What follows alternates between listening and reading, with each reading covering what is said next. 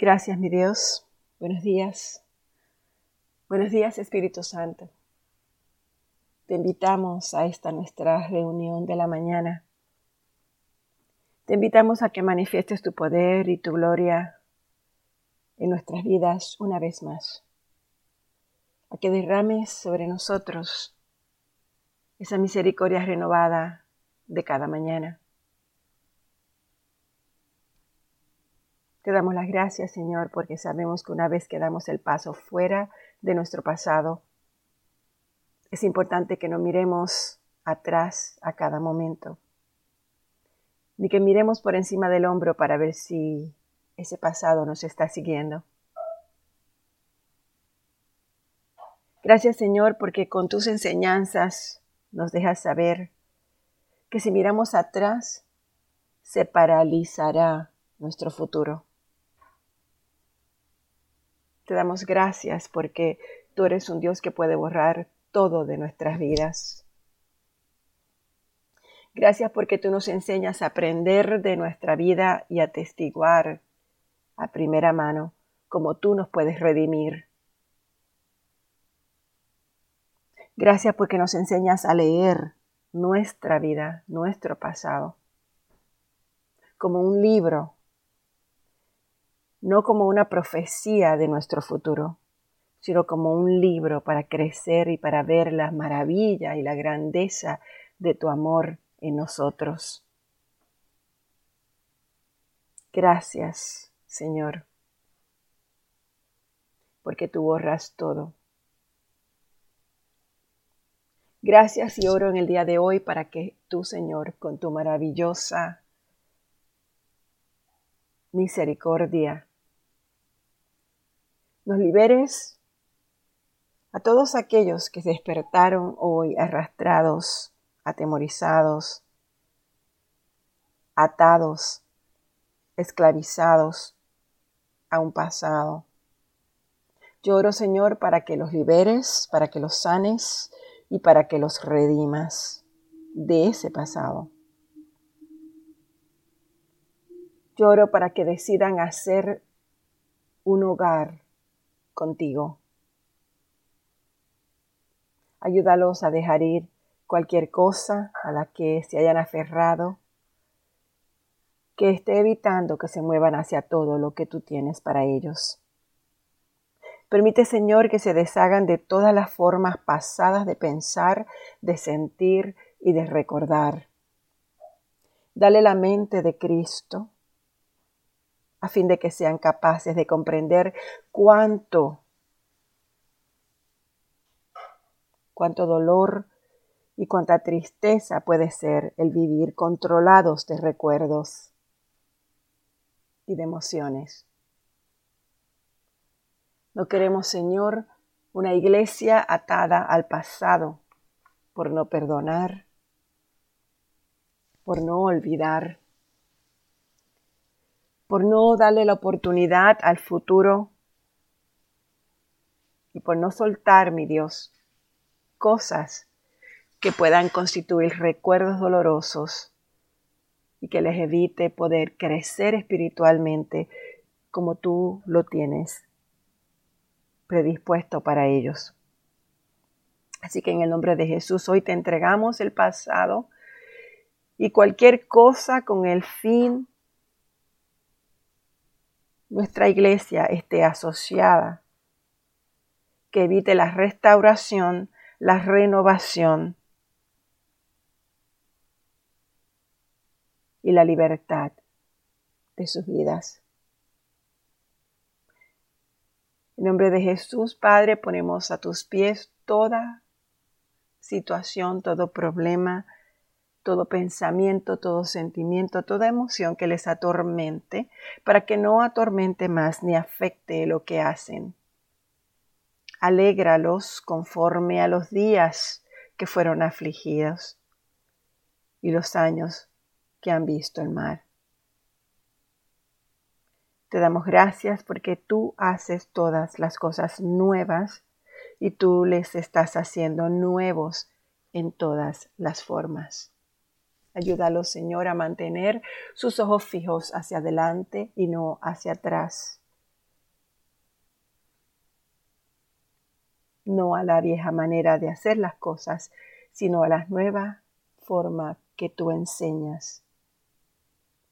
Ayúdales a que no se concentren en un lugar de pasado, sino en el lugar de destino que tú tienes para ellos. Libéralos de modo que puedan dirigirse libremente, livianos, hacia su futuro, ese futuro que tienes maravilloso para ellos. Gracias, Padre. Gracias porque hoy tú has declarado sanidad para tu iglesia. Gracias porque hoy tú has hablado para ellos. Y esto, Padre, por esto, Señor, te doy gracias en nombre de Jesús. Amén. Buenos días, hermanos, hermanas. Tenemos la continuación de la lectura del libro de los Hechos y comenzamos hoy con el capítulo 15. Cuando Pablo y Bernabé estaban en Antioquía de Siria, llegaron unos hombres de Judea y comenzaron a enseñarles a los creyentes que a menos que se circunciden como exige la ley de Moisés no podrán ser salvos. Pablo y Bernabé no estaban de acuerdo con ellos y discutieron con vehemencia. Finalmente, la iglesia decidió enviar a Pablo y a Bernabé a Jerusalén junto con algunos creyentes del lugar para que hablaran con los apóstoles y con los ancianos sobre esta cuestión. La iglesia envió a los delegados a Jerusalén, quienes de camino se detuvieron en Fenicia y en Samaria para visitar a los creyentes. Les contaron para alegría de todos que los gentiles también se convertían. Cuando llegaron a Jerusalén toda la iglesia, incluidos los apóstoles y los ancianos, dio la bienvenida a Pablo y a Bernabé, quienes le informaron acerca de todo lo que Dios había hecho por medio de ellos, pero después algunos creyentes que pertenecían a la secta de los fariseos se pusieron de pie e insistieron. Los convertidos gentiles deben ser circuncidados y hay que exigirles que sigan la ley de Moisés. Así que los apóstoles y los ancianos se reunieron para resolver este asunto. En la reunión después de una larga discusión, Pedro se puso de pie y se dirigió a ellos de la siguiente manera. Hermanos, todos ustedes saben que hace tiempo Dios me eligió de entre ustedes para que predicara a los gentiles, a fin de que pudieran oír la buena noticia y creer. Dios conoce el corazón humano y Él confirmó que acepta a los gentiles al darles el Espíritu Santo tal y como lo hizo con nosotros. Él no hizo ninguna distinción entre nosotros y ellos, pues les limpió el corazón por medio de la fe. Entonces, ¿por qué ahora desafían a Dios al poner cargas sobre los creyentes gentiles con un yugo que ni nosotros ni nuestros antepasados pudimos llevar? Nosotros creemos que todos somos salvos de la misma manera por la gracia no merecida que proviene del Señor Jesús. Todos escucharon en silencio mientras Bernabé y Pablo les contaron las señales milagrosas y maravillosas que Dios había hecho por medio de ellos entre los gentiles. Cuando terminaron, Santiago se puso de pie y dijo, Hermanos, escúchenme. Pedro les ha contado de cuando Dios visitó por primera vez a los gentiles para tomar de entre ellos un pueblo para sí mismo. Y la conversión de los gentiles es precisamente lo que los profetas predijeron, como está escrito. Después yo volveré y restauraré la casa de David. Reconstruiré sus ruinas y las restauraré, para que el resto de la humanidad busque al Señor incluidos los gentiles, todos los que he llamado a ser míos. El Señor ha hablado. aquel que hizo que estas cosas se dieran a conocer desde hace mucho. Y mi opinión entonces es que no debemos ponerle obstáculos a los gentiles que se convierten a Dios. Al contrario, deberíamos escribirles y decirles que se abstengan de comer alimentos ofrecidos a ídolos de inmoralidad sexual, de comer carne de animales estrangulados y de consumir sangre. Pues esas leyes de Moisés se han predicado todos los días de descanso en las sinagogas judías de cada ciudad durante muchas generaciones. Entonces los apóstoles y los ancianos, junto con toda la iglesia de Jerusalén, escogieron delegados y los enviaron a Antioquía de Siria con Pablo y Bernabé para que informaran acerca de esta decisión. Los delegados escogidos eran dos de los líderes de la iglesia, Judas, también llamado Barsabás, y Silas. La carta que llevaron decía lo siguiente. Nosotros los apóstoles y los ancianos, sus hermanos de Jerusalén, escribimos esta carta a los creyentes gentiles de Antioquía, Siria y Cilicia. Saludos. Tenemos entendido que unos hombres de aquí los han perturbado e inquietado con su enseñanza, pero nosotros no los enviamos. Así que decidimos, después de llegar a un acuerdo unánime, enviarles representantes oficiales junto con nuestros amados Bernabé y Pablo quienes han arriesgado la vida por el nombre de nuestro Señor Jesucristo. Les enviamos a Judas y a Silas para confirmar lo que hemos decidido en relación a la pregunta de ustedes. Pues nos pareció bien al Espíritu Santo y a nosotros no imponer sobre ustedes una carga mayor que estos pocos requisitos. Deben abstenerse de comer alimentos ofrecidos a ídolos, de consumir sangre o la carne de animales estrangulados y de la inmoralidad sexual. Y si hacen esto, hará bien. Adiós. Los mensajeros salieron de inmediato para Antioquía, donde convocaron a una reunión general de los creyentes y entregaron la carta. Hubo mucha alegría en toda la iglesia ese día cuando leyeron este mensaje alentador. Entonces Judas y Silas Ambos profetas hablaron largo y tendido con los creyentes para animarlos y fortalecerlos en su fe.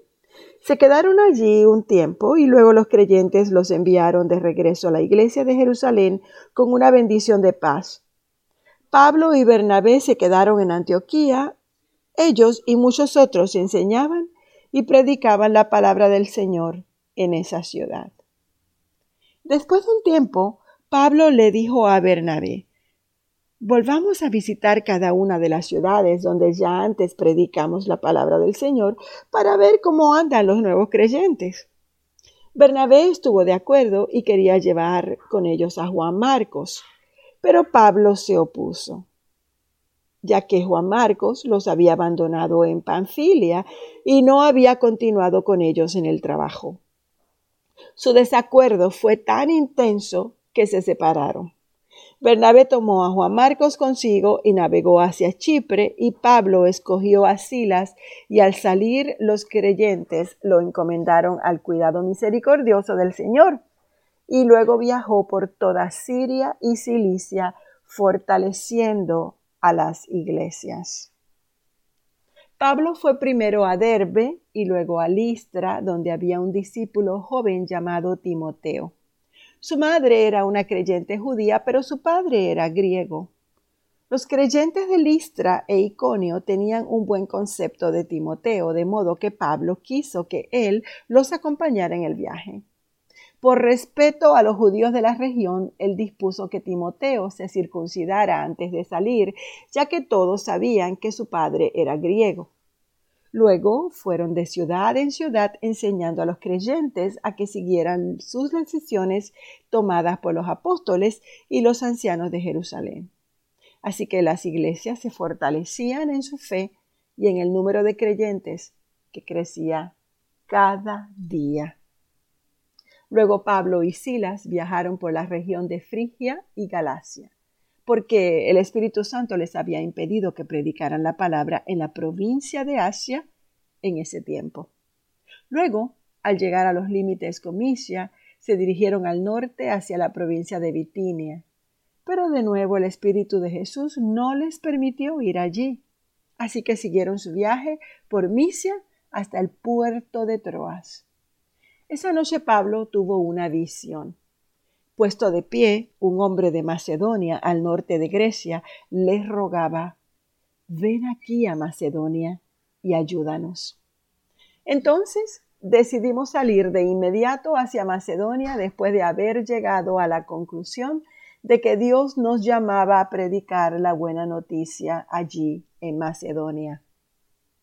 Subimos a bordo de un barco en Troas, navegamos directo a la isla de Samotraquia y al día siguiente desembarcamos en Neápolis.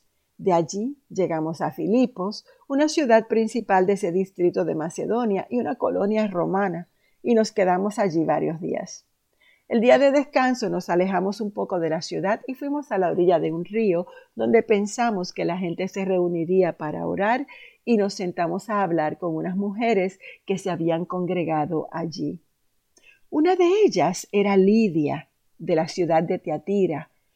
Ella era una comerciante de tela púrpura muy costosa, quien adoraba a Dios.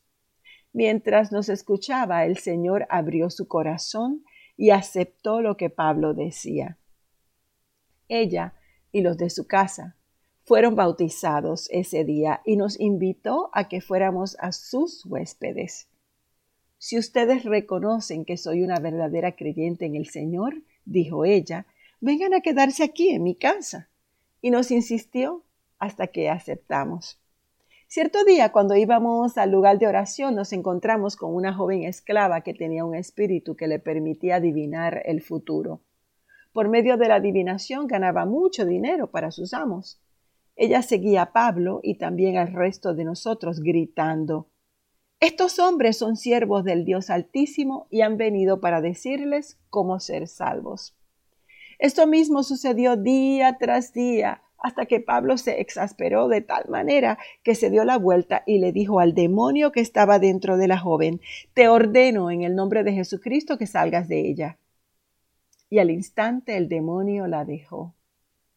Las esperanzas de sus amos de hacerse ricos ahora quedaron destruidas, así que agarraron a Pablo y a Silas y los arrastraron hasta la plaza del mercado ante las autoridades.